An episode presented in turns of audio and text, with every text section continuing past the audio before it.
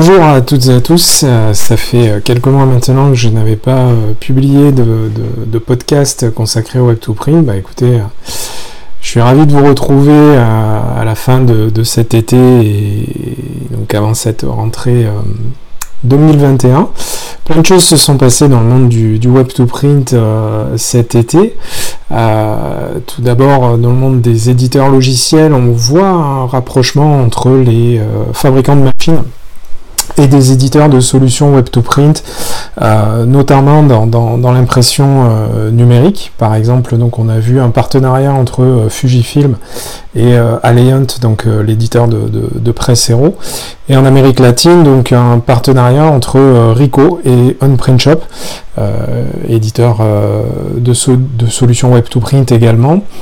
Euh, ce rapprochement est intéressant parce qu'il euh, y a un véritable engouement en ce moment pour euh, les plateformes de, web to print, ce qui va souvent de pair avec de l'impression numérique. Et bah voilà, les, rapprochements entre ces, deux écosystèmes et ces deux typologies de, fournisseurs pour les imprimeurs est assez intéressant, je trouve.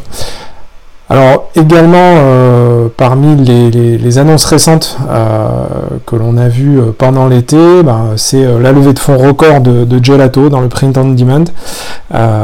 cette société hollandaise donc, dont je vous parle depuis plusieurs années maintenant, spécialisée dans, dans, le print on demand headless donc euh, connecté euh, à différents types de plateformes avec euh, des solutions d'impression décentralisées sur, voilà, sur tout un tas de pays, bah, ils viennent de lever 240 millions de, dollars avec l'objectif affiché par le, le PDG de se développer en Asie et en Amérique du Nord, et puis également de développer l'impression 3D mais aussi des euh, plateformes de production euh, donc décentralisées de manière à proposer euh, l'impression au plus près des points de consommation pour réduire l'empreinte carbone. Donc c'est vraiment intéressant de voir qu'il y a ce mouvement de fond dans l'impression à la demande, bah, de développer des maillages de, de, réseaux de production pour ne pas se focaliser uniquement sur le prix, mais travailler aussi l'argument de la réduction de l'empreinte carbone. Euh, on sent que ça devient euh, enfin, hein, euh, me direz-vous, un enjeu majeur pour des grandes entreprises. et ça, c'est quelque chose de très important pour bah, repositionner les imprimeurs de proximité. Dans un autre domaine, on a assisté à l'annonce d'un partenariat stratégique entre euh, Vistaprint euh, et l'éditeur de site euh, Wix. Alors c'est intéressant et surprenant à la fois. J'y ai, consacré un article sur mon blog dans lequel je détaille un petit peu ma, vision et mes interrogations à ce sujet. D'ailleurs, j'aurai la chance d'interviewer dans les prochains jours Robert King, donc le PDG de, Simpress, bah, à qui je poserai des questions sur ce sujet. Donc l'idée, bah, c'est un petit peu de, proposer une solution globale et une réponse globale euh, aux besoins de marketing des, PME, donc euh, qui porte autant sur l'impression donc, que l'on trouve avec Vistaprint que sur euh, la conception de sites internet, chose que propose Wix et pour lequel il est, il est très réputé dans le monde. et puis bah, le, point commun et le dénominateur commun un petit peu à ces deux solutions, ça va être 99 Designs, donc la plateforme de design euh, à la demande euh, racheté par, euh, par Simpress donc en début d'année. L'idée étant que des clients puissent donc commander euh, euh, le design de leur support marketing pour leur entreprise, euh, autant pour le web que pour le print, et qu'après bah, ils choisissent le canal d'utilisation dans ces deux environnements. Alors c'est intéressant parce qu'on voit des convergences auxquelles on n'aurait pas forcément pensé entre des opérateurs print et des opérateurs de design ou de web. Ça, ça, me fait penser un petit peu à ce qu'on observe avec Canva chez pas mal d'imprimeurs en ligne.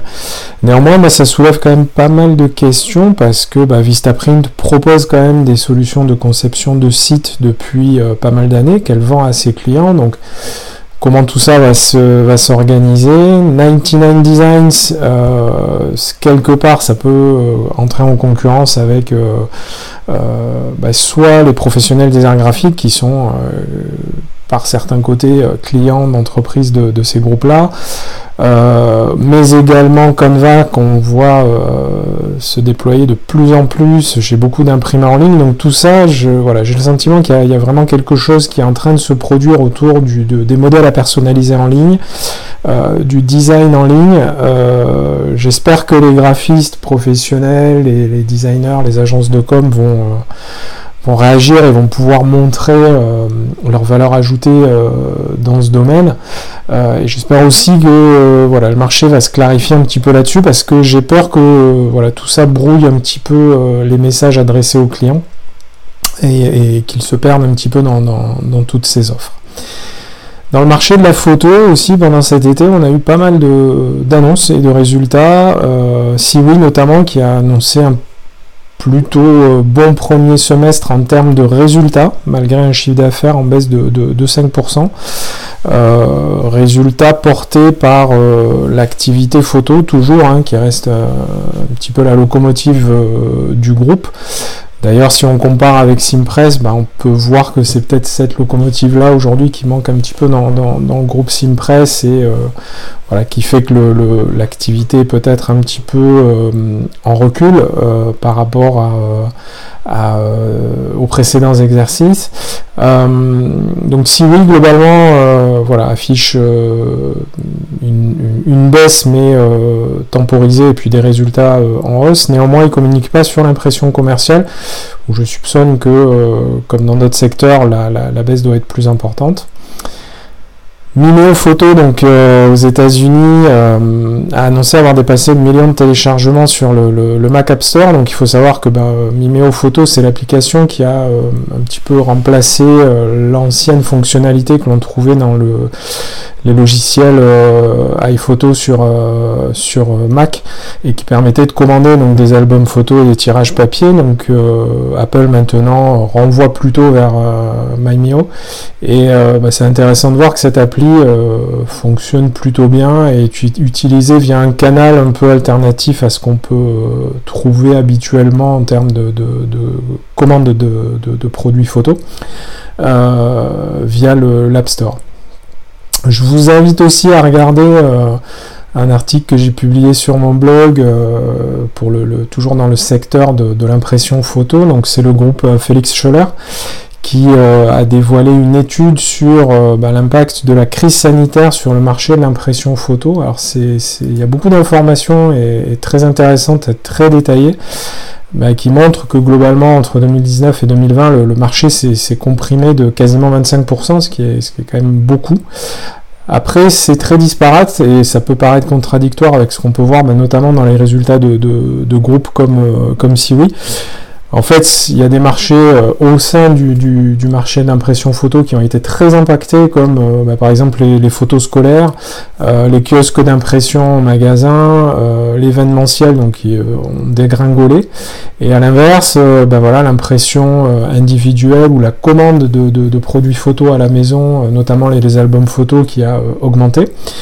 Et euh, bah, une des conclusions notamment de cette étude, c'est qu'on voit une mutation hein, de, des technologies euh, d'impression, donc le, comme dans l'impression commerciale, hein, le, numérique, que ce soit le toner ou le jet d'encre, euh, prenant euh, des parts de marché à des technologies plus classiques comme euh, voilà l'argentique ou le, thermique. Alors Félix Scholler anticipe une nouvelle croissance du marché de l'ordre de 3% par an jusqu'en 2025, ce qui est, ce qui est plutôt positif et qui témoigne voilà, d'une mutation de, et d'une évolution du marché intéressante.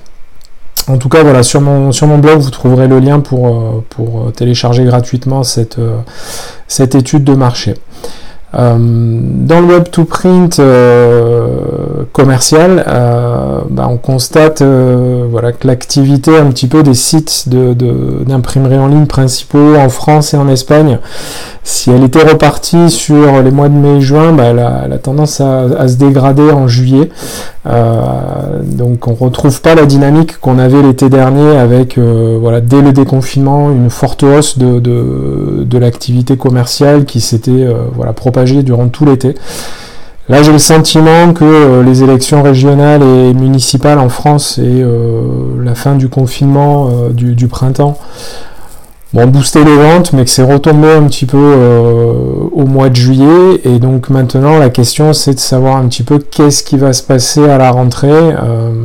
Euh, personnellement, j'anticipe beaucoup de hausses de tarifs parce que euh, voilà, toutes les marchandises, le transport de marchandises devient très coûteux. Les matières premières voient des hausses de prix quasi constantes, que ce soit en papier, que ce soit en matière synthétique, en vernis, en palette. Enfin, voilà, toutes les composantes de, l'imprimerie euh, sont impactés.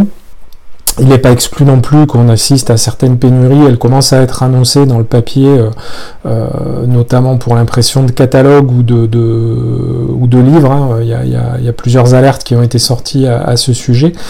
Donc tout ça m'amène à penser que les imprimeurs en ligne qui ont peut-être un petit peu voilà, joué l'amortisseur pendant l'été en n'augmentant pas leurs tarifs, euh, de manière à ne pas risquer d'impacter leurs ventes euh, au moment du redémarrage, vont répercuter ces hausses de prix euh, à la rentrée de septembre, ce qui risque d'avoir un impact quand même sur la consommation d'imprimés par rapport à d'autres canaux marketing. Euh, dans ce contexte d'incertitude, on voit quand même beaucoup d'entreprises qui reportent leur budget marketing euh, vers le digital parce qu'elles ont l'impression d'avoir une maîtrise plus fine et de pouvoir couper le robinet plus facilement. Euh, donc ça aussi, ça se fait au détriment de, de l'imprimerie. Donc de mon point de vue, tout va se jouer en fonction de la, situation sanitaire, encore une fois, hein, ça n'a rien d'exceptionnel ce que, ce que je vais dire, mais euh, voilà, si on arrive à passer une rentrée un petit peu normale et que les fêtes s'annoncent euh, aussi normales que possible, euh, notamment au niveau du Black Friday, des marchés, des choses comme ça, on, peut espérer une, hausse de l'activité d'impression et un retour à peut-être ce que l'on a connu dans des, années précédentes, surtout si par exemple les, salons professionnels se déroulent.